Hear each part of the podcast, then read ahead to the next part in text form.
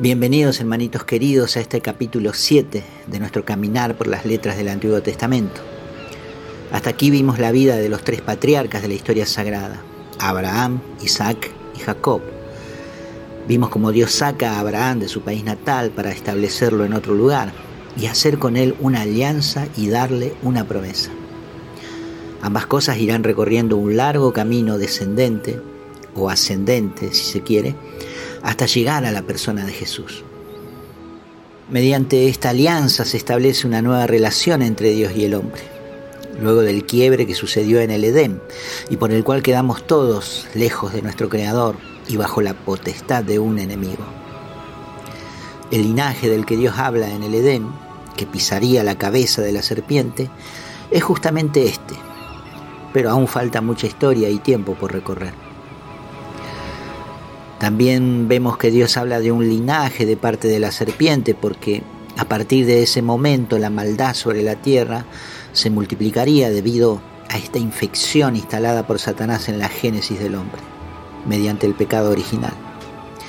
Y yo pienso, hermanitos, que muchas de las cosas que vamos a ver en este recorrido tuvieron algún tipo de intervención de este adversario porque pensemos que después de semejante advertencia de Dios hacia él, no habrá quedado tranquilo andando por el mundo sin tratar de hacer algo. Pensemos que al perder Satanás la aprobación de Dios, su esencia de maldad y odio se potenció en los hombres. Satanás gobierna el mundo y esclaviza al hombre. Lo hace mediante todos los medios posibles para degradar la imagen que ve en él la imagen y semejanza de Dios. Porque sabemos que Satanás odia a Dios y pretende sembrar esa misma semilla en cada ser humano. Acá bien podríamos preguntar, ¿y por qué Dios simplemente lo aplasta y lo borra de la historia con su poder? ¿Acaso no puede hacerlo? Y sí puede hacerlo, pero esto sería un acto ilegal, una injusticia, ya que uno de los atributos principales de Dios es justamente su justicia. Ya sabemos que la consecuencia del pecado es la muerte. El hombre peca y se hace merecedor de esta sentencia. Ya no tiene vida eterna. Y Satanás reclama eso cuando pecamos. Le corresponde la muerte, grita. Por eso Dios establece en la relación con Abraham un acto sensible que es el sacrificio u holocausto para que, mediante esto, el hombre sea perdonado y limpio de sus culpas. Hasta una próxima vez. Porque después de la caída, lamentablemente la naturaleza del pecado permanece en nosotros. Y por esta razón volvemos a pecar una y otra vez. Dios en su justicia debe castigar al hombre cada vez que peca pero como también lo ama con amor eterno, establece un medio para perdonarlo cada vez.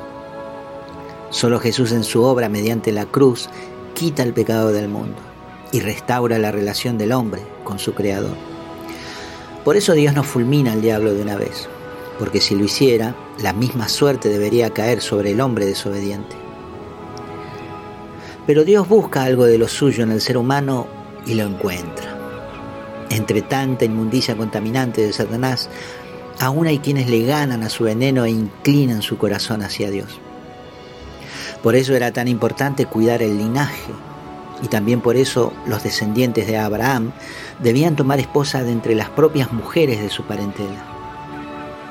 Porque mezclar la sangre con otra sangre sería volver a los dominios de Satanás y Dios por medio de este pacto ha apartado a sus elegidos para sí. Ellos no debían mezclarse ni imitar las costumbres de esos pueblos paganos.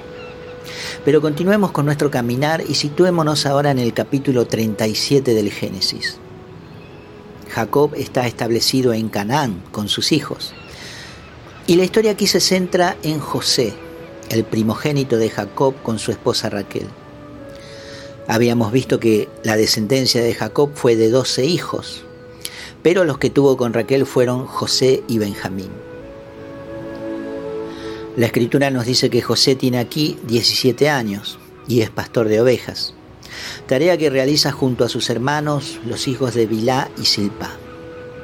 El versículo 3 ya nos describe a Jacob bajo el nombre de Israel y también nos dice que él amaba más a José que a sus otros hijos, por ser el hijo de su vejez. Pero como los hermanos de José se dieron cuenta de esto, lo odiaban a tal punto que ni siquiera lo saludaban.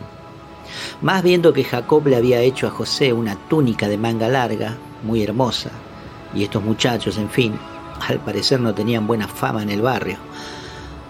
Acá vemos que los hijos de las criadas llevaban en la carne la maldad muy latente.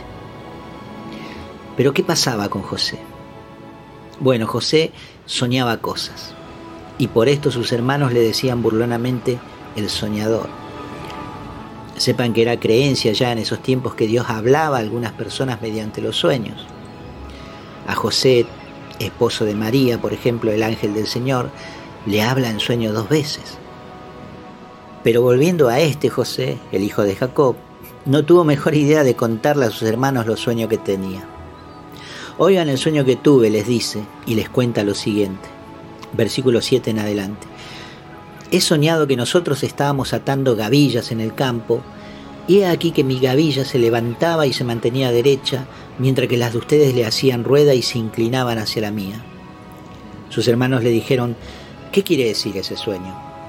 ¿Acaso vas a reinar sobre nosotros o vas a tenernos dominados? Y acumularon todavía más odio contra él, por causa de sus sueños y de sus palabras.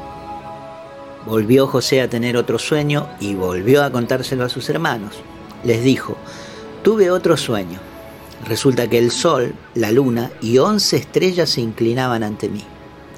Se lo contó también a su padre Jacob y a sus hermanos, y su padre le reprendió y le dijo, ¿qué sueño es ese que tuviste? ¿Es que acaso yo, tu madre y tus hermanos vamos a venir a inclinarnos ante ti hasta el suelo? Sus hermanos le tenían envidia mientras que su padre reflexionaba. Pasado esto, el texto nos cuenta que los hermanos de José salieron a llevar el rebaño de su padre a pastar, y para esto llegaban a viajar a veces largas distancias, ya que debían buscar buenos pastizales y sitios donde hubiera agua fresca. Entonces Jacob manda a José a que vaya a encontrarlos y vea cómo están y les traiga noticias de ellos. José va y haciendo un importante trayecto los encuentra recién en los campos de Dotán. Ya desde lejos los hermanos lo ven venir y dicen, ahí viene el soñador, y se pusieron de acuerdo para deshacerse de él. Pensaron en matarlo y arrojarlo a un pozo y decir que algún animal feroz lo sorprendió y lo mató. Pero Rubén, el mayor de todos, dijo, no lo matemos, no derramemos su sangre, échenlo a un pozo si quieren y déjenlo ahí. Fue así como al joven José sus propios hermanos lo despojan de su túnica y lo arrojan a un pozo vacío que estaba sin agua. Concretado el hecho, los hermanos se sientan a comer y desde allí divisan una caravana de ismaelitas. ¿Le suena este nombre? Ismaelitas. Bueno, los ismaelitas eran los descendientes de Ismael, el hijo que Abraham tuvo con Agar, esclava de Sara, también los llamaban agarenos. Y según la historia son los actuales musulmanes o árabes. Andaban estos ismaelitas de mercaderes en la compra y venta de esclavos como se acostumbraba en esos tiempos. Sucede que a Judá se le ocurre vender a su hermano José a los ismaelitas. Pero al parecer ellos estaban alejados del pozo en donde tiraron a José, porque el versículo 28 nos dice que pasaron unos madianitas mercaderes y sacaron a José del pozo, y fueron estos quienes vendieron a José a los ismaelitas por veinte piezas de plata. Vuelve Rubén al pozo y ve que su hermano ya no está en él. Entonces poniéndose de acuerdo entre todos, matan a un cabrito para manchar con la sangre del animal la túnica del hermano. Le mandan a Jacob la túnica de José, manchada con sangre, y éste piensa que su hijo fue devorado por un animal feroz y hace duelo y llora desconsoladamente por él. La escritura nos dice que ni sus hijos ni sus hijas podían consolar a Jacob de su dolor. Mientras tanto, los madianitas, llegados a Egipto, venden a José como esclavo al eunuco del faraón y jefe de los guardias, un hombre llamado Potifar. Verán qué problemas no le faltan a esta familia. Y bien, hermanitos míos, Es muy importante comprender en este punto que estar bajo la dirección de Dios muchas veces no significará siempre andar en victoria. Esto es algo que he aprendido con dolorosa experiencia. La fe debe ser probada. Y este mensaje es especialmente para quienes han conocido al Señor hace muy poco tiempo y están viviendo lo que en la iglesia se llama el primer amor, que no es otra cosa que el primer efecto del amor que se manifiesta en sensaciones de alegría y gozo en el creyente. Es la alegría del que se siente libre de la esclavitud y su alma tiene deseos de cantar y alabar. Es una etapa maravillosa.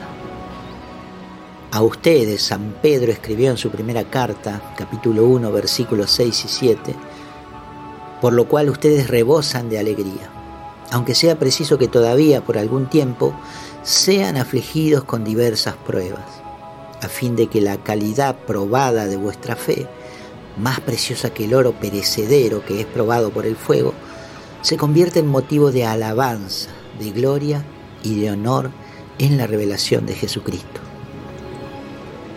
Deben saber, hermanitos míos, que vuestra fe será probada. No una vez, sino muchas veces. Y esto sucederá mediante pruebas dolorosas, muchas de ellas.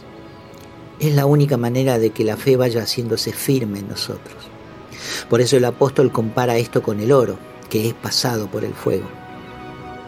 El obrero pasa el oro al fuego para quitar de él todas sus impurezas. El fuego hace este trabajo como las tribulaciones hacen el suyo en nuestro carácter y temperamento. La fe no va a crecer escuchando canciones cristianas en casa, ni prédicas ni reflexiones de gente como yo.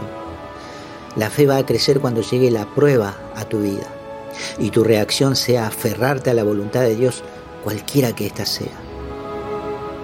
Cuando ores, aunque pienses que no sos escuchado, cuando llames a la puerta de los cielos y no te abran a la primera vez y te veas obligado a insistir e insistir hasta el cansancio.